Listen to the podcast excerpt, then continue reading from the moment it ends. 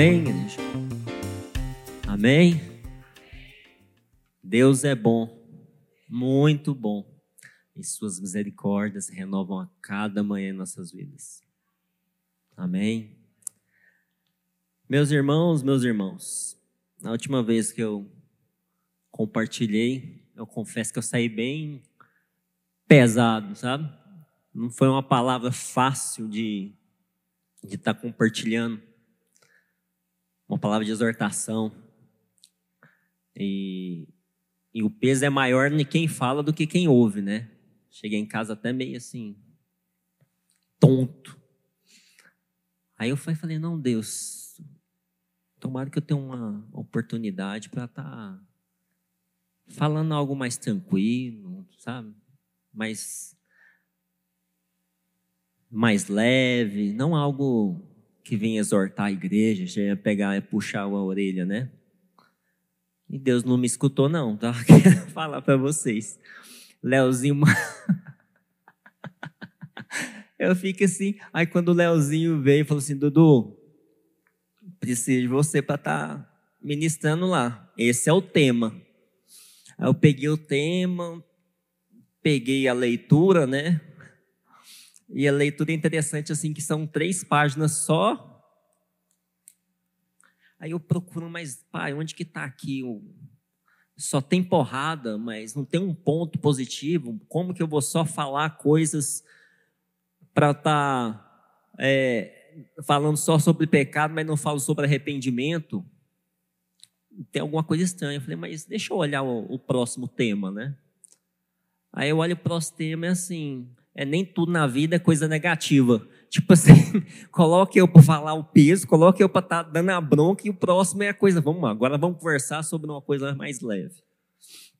Mas amém. Amém. É... Nossa série segue, preste atenção no serviço. E o tema de hoje é consequências de servir. Amém? A consequência de servir. E, e sempre quando fala essa questão de servir, sobre, sempre quando fala sobre essa questão de serviço, eu gosto de recapitular sobre o significado do servo, né? A gente precisa ter esse entendimento sobre o que, que significa a palavra servo, quais são as atribuições do servo. E, e, a gente precisa sempre lembrar né, que o servo, quando a gente fala sobre servo, o servo ele não representa a si mesmo. Ele está ali para estar tá representando alguém.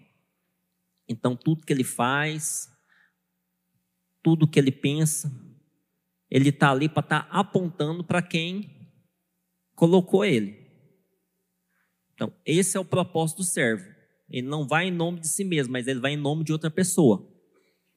Ele vai para estar tá servindo alguém. E aqueles, e a forma dele servir vai falar quem que mandou ele.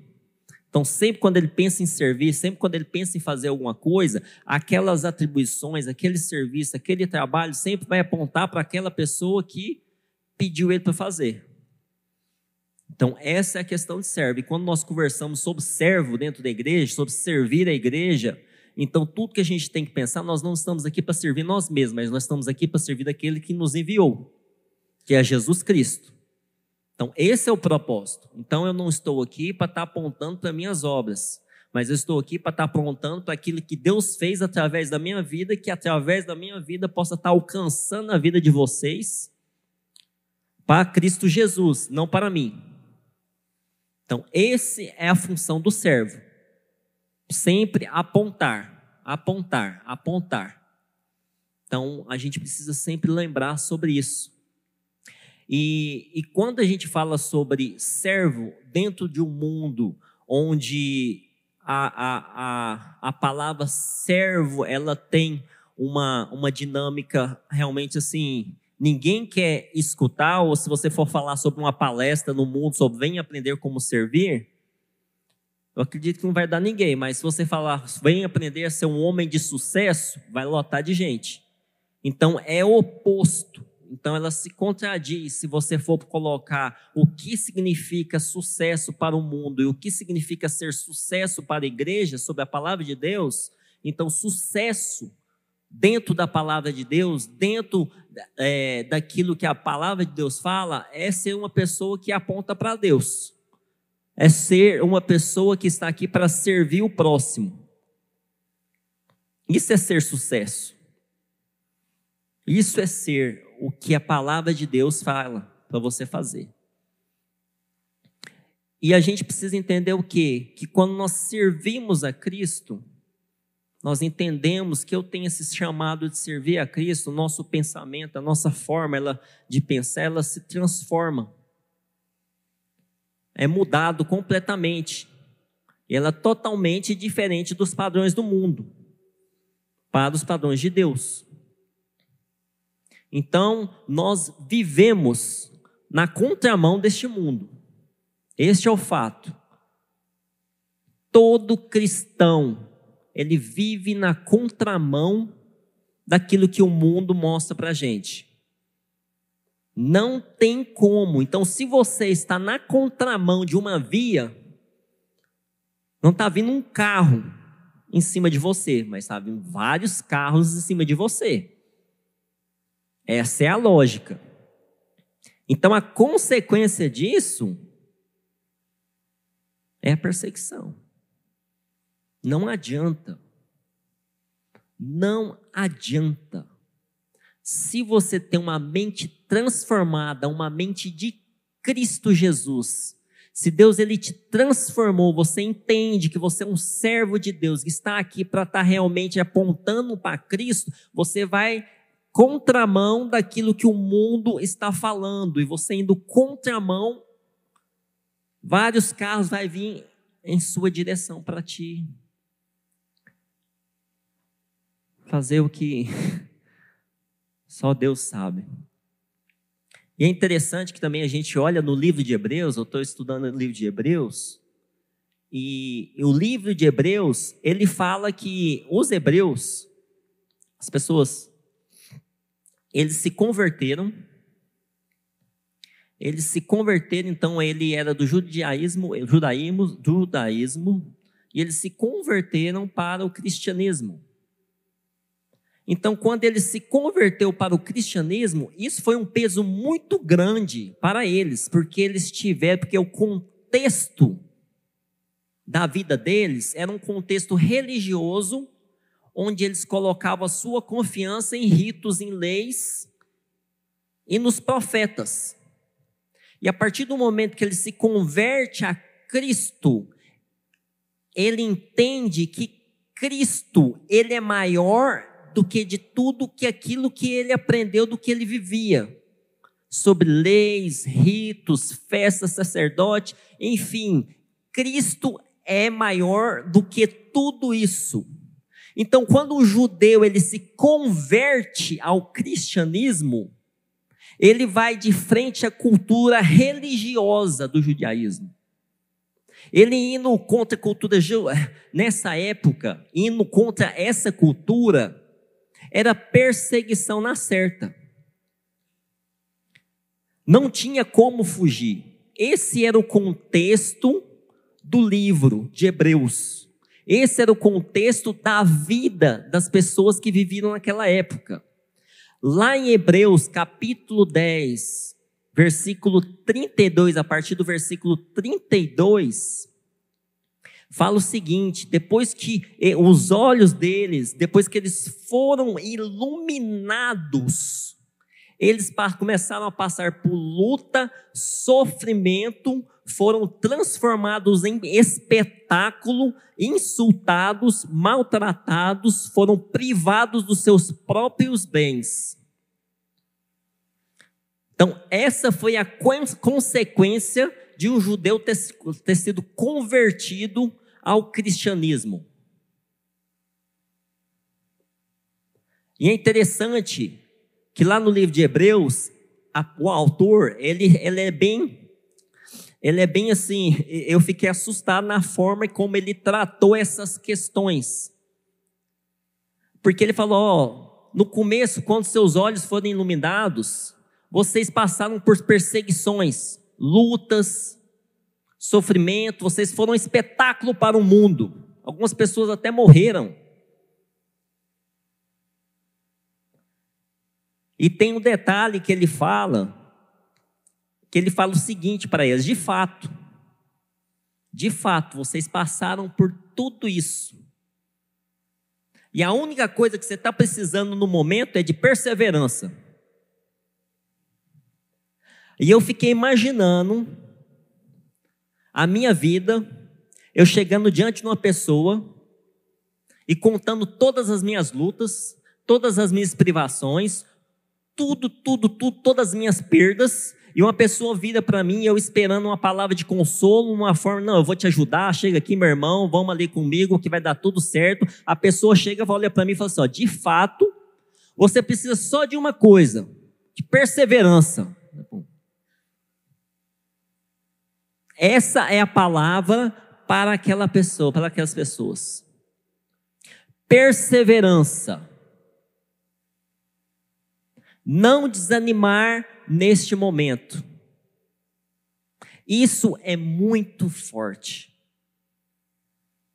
Isso é muito forte, porque o cristão, ele tem que ter esse entendimento que nós iremos passar por várias lutas. Nós iremos passar por várias tribulações, nós iremos passar por perseguições, nós seremos privados de várias coisas. Isso tem que estar bem claro na nossa mente, bem claro. E a única coisa que a gente precisa entender é que é seguinte, de fato, nós precisamos de uma coisa, de perseverança, para cumprir a vontade de Deus e alcançarmos o que Ele nos prometeu. Nós precisamos dessa perseverança para cumprir a vontade de Deus, para alcançarmos aquilo que Ele prometeu para nós.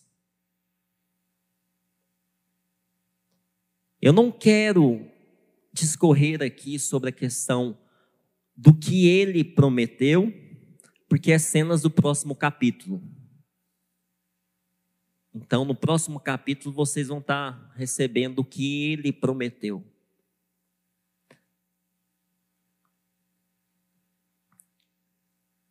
E depois do capítulo 10, depois do capítulo 10, depois que o autor, eu tenho vontade de falar nome Paulo, não sei porquê, mas depois que o autor ele discorre sobre isso, ele faz uma análise de tudo que, o, que aqueles judeus passaram depois que se converteram, olharam para eles falaram: uma coisa vocês precisam, de fato, é perseverança. E vocês precisam de perseverança para alcançar aquilo que Deus prometeu para vocês.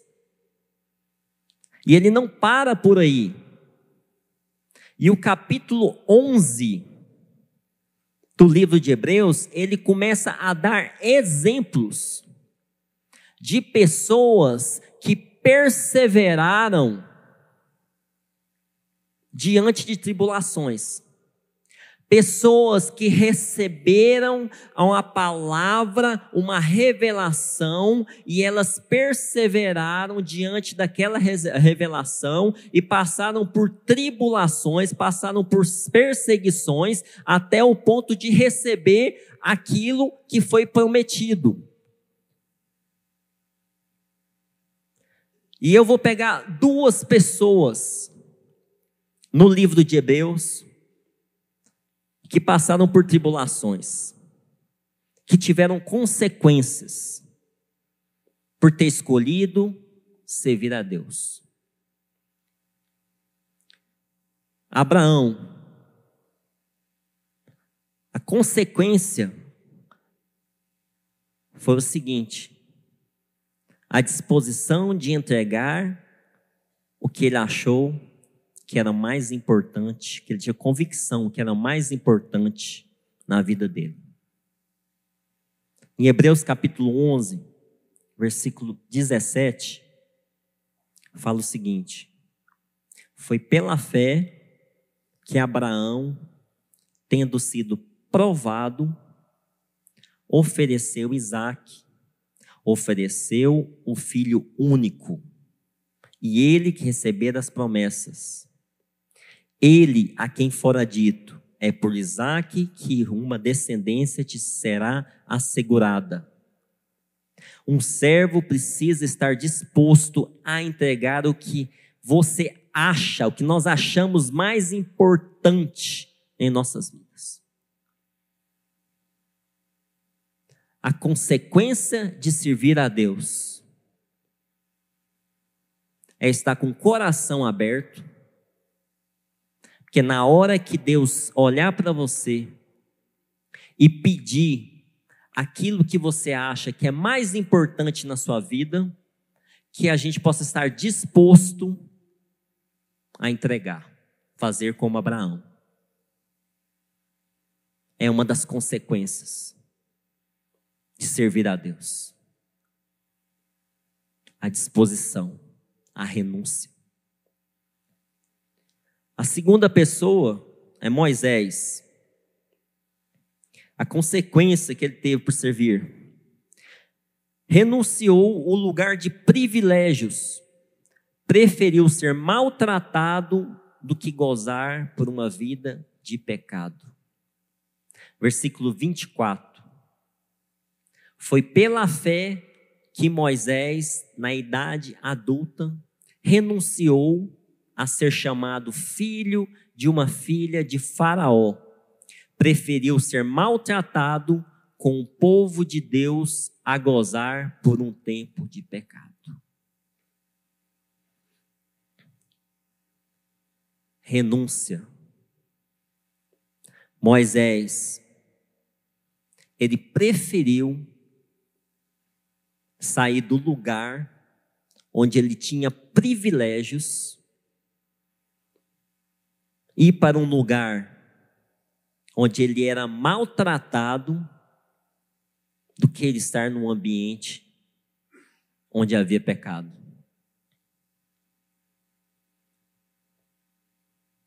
Será que nós estamos dispostos a isso? Será que nós estamos dispostos a renunciar aos nossos privilégios que nós temos hoje? Quando você olha para a sua vida, o seu ambiente de trabalho, a sua casa, seja lá onde qual for, no lugar onde você vá, onde você tem a sua rotina, você está disposto a renunciar aos privilégios que você tem? Se aquele lugar está te afastando de Deus,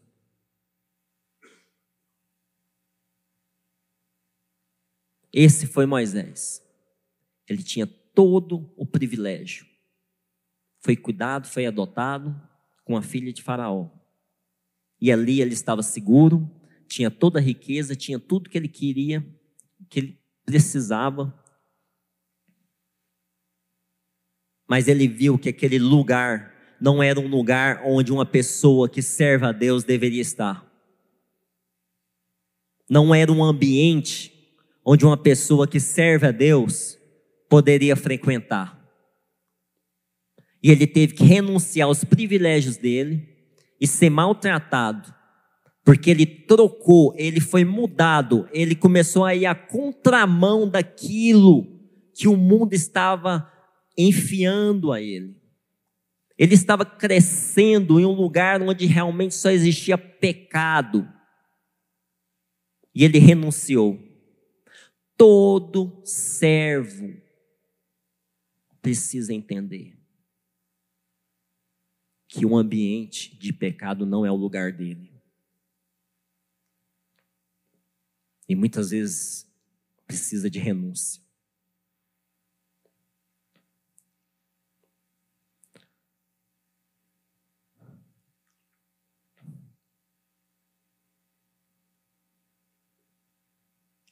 Abra sua Bíblia lá em Filipenses capítulo 2 versículo 5, por favor.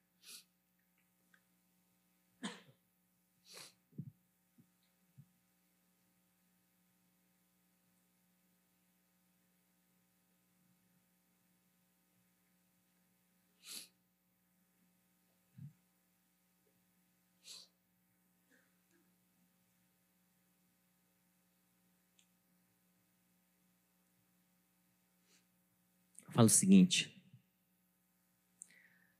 Tenham entre vocês o mesmo modo de pensar de Cristo Jesus, que, mesmo existindo na forma de Deus, não considerou ser igual a Deus, algo que deveria ser retirado, retido a qualquer custo. Pelo contrário, ele se esvaziou, assumindo a forma de servo, tornando-se semelhante aos seres humanos e reconhecido em figura humana, e ele se humilhou, tornando-se obediente até a morte e a morte de cruz. No versículo 6 fala o seguinte: ele tinha o direito de ser tratado como Deus. Agora nós vamos colocar uma figura aqui, o maior exemplo de todos na questão de serviço, de servir, de um servo fiel, que é Jesus Cristo. No versículo 5 ele fala: tem o mesmo modo de pensar, tem, o mesmo modo de agir, tem a mesma forma de trabalhar todo dia. Que é o que? Jesus Cristo tem a mesma forma, que ele possa ser o seu exemplo de servo fiel, uma pessoa que entendeu que para cumprir o propósito de Deus, ele tinha que negar a si mesmo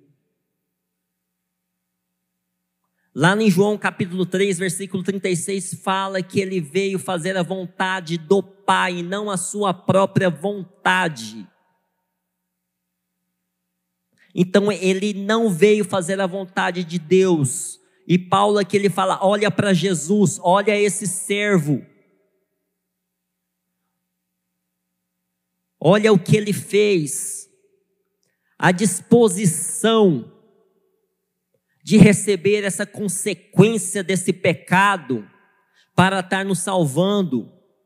E é interessante que aqui fala, ele tinha todo o direito, no versículo, ele tinha ter todo o direito de ser tratado como Deus, mas ele não usou desse direito por amor às pessoas. Ele negou esse direito por amor às pessoas. direito. Lá em, não precisa lá em 1 Coríntios, capítulo 7, 6, versículo 7, Paulo comenta o seguinte, ó, tanto que é forte isso. Paulo fala o seguinte: o simples fato de moverem ações uns contra os outros já é uma completa derrota para vocês? Porque não preferem sofrer injustiça? Porque não preferem ficar com prejuízo?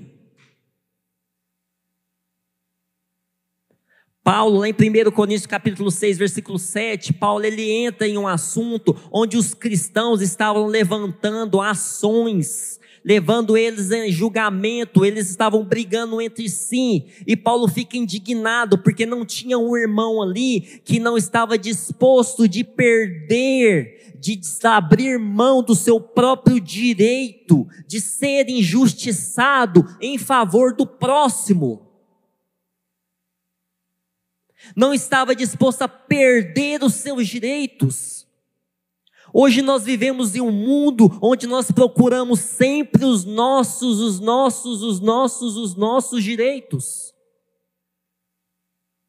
E quando Paulo vira e fala, olha para Jesus, considera, medita, pensa a forma como ele viveu. Jesus, ele tem uma forma de Deus, ele tinha os privilégios de Deus, ele tinha a, todo o direito de ser tratado como Deus, mas ele não pegou esse direito, ele preferiu abrir mão desse direito para estar tá vindo à terra e ter a consequência de todos os pecados da humanidade para estar tá nos salvando.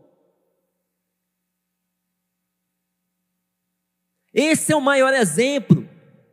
E a única coisa, quando nós olhamos para a Bíblia, é que ele fala: medite e faça de acordo como Jesus fez.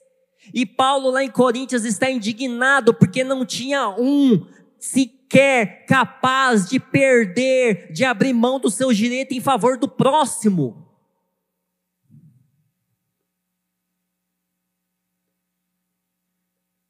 Perder bens, ser injustiçado, ser perseguido, se isso vai levar o meu irmão até Jesus, se isso vai trazer salvação, se isso vai trazer conversão, então nós precisamos abrir mão desse direito que nós achamos que nós temos. Essa é uma consequência de servir a Deus. Essa é uma consequência de ter esse entendimento de servo. Não podemos andar moldados de acordo com este mundo, esse século que a cada dia nos enfia, enfia, enfia a individualidade em nosso meio, que está entrando dentro das nossas vidas, dentro das nossas igrejas. Onde eu venho para a igreja não pensando em comunhão, em pensando em partir do pão, em pensar em abençoar, mas em pensar em receber e voltar para casa cheio. Esse servo é o exemplo, Jesus Cristo. Esses que vocês devem meditar, esses que vocês devem considerar, esse que você deve praticar. Ele abriu mão.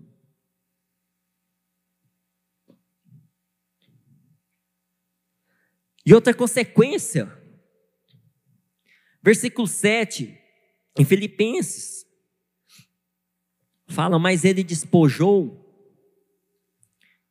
tornando em forma de escravo ou de servo, em algumas versões, tornando semelhante aos homens e reconhecido em seu aspecto como um homem. Abaixou-se, tornando-se obediente até a morte a morte sobre a cruz. Em favor de quem? O porquê que ele fez isso tudo? Por nós. Por nós. Jesus ele entendeu o chamado, Jesus ele entendeu o propósito, e ele entendeu também a consequência que estava sobre ele. O pecado de toda a humanidade estava ali sobre ele, pesava sobre ele. Ele entendeu. E como um servo, ele veio aqui e morreu a morte de cruz para nos salvar. Lá em 1 João capítulo 3, versículo 16, fala o seguinte: Nisto conhecemos o amor. Ele deu a sua vida por nós. E nós também devemos dar a nossa vida pelos irmãos. Abrir mão de sua própria vida em favor do próximo. Abrir mão da sua própria vida em favor do próximo. É uma consequência de que um entendimento. E outro exemplo que ele dá é o amor. Quem é esse amor? Jesus. Esse amor, ele deu a vida por nós. E nós também devemos dar na nossa vida pelos nossos irmãos.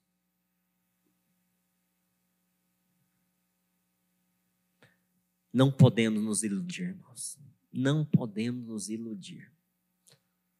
Achando que nós vamos viver essa vida tranquila. Se você está vivendo uma vida tranquila,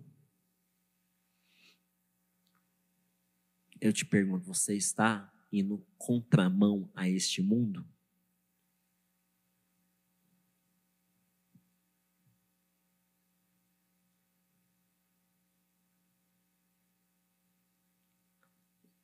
Jesus.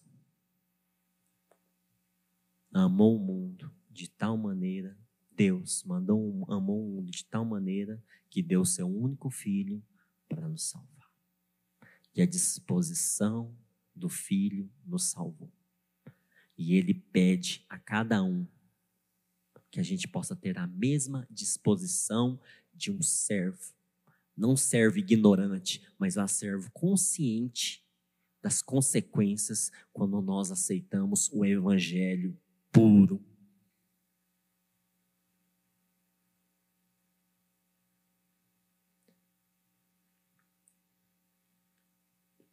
Eu gostaria de estar orando. Eu gostaria de estar orando.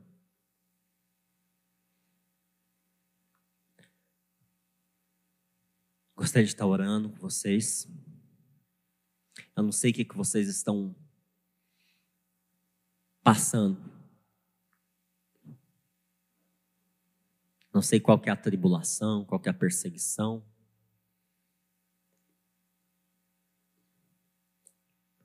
Mas uma coisa eu sei: nós precisamos de perseverança.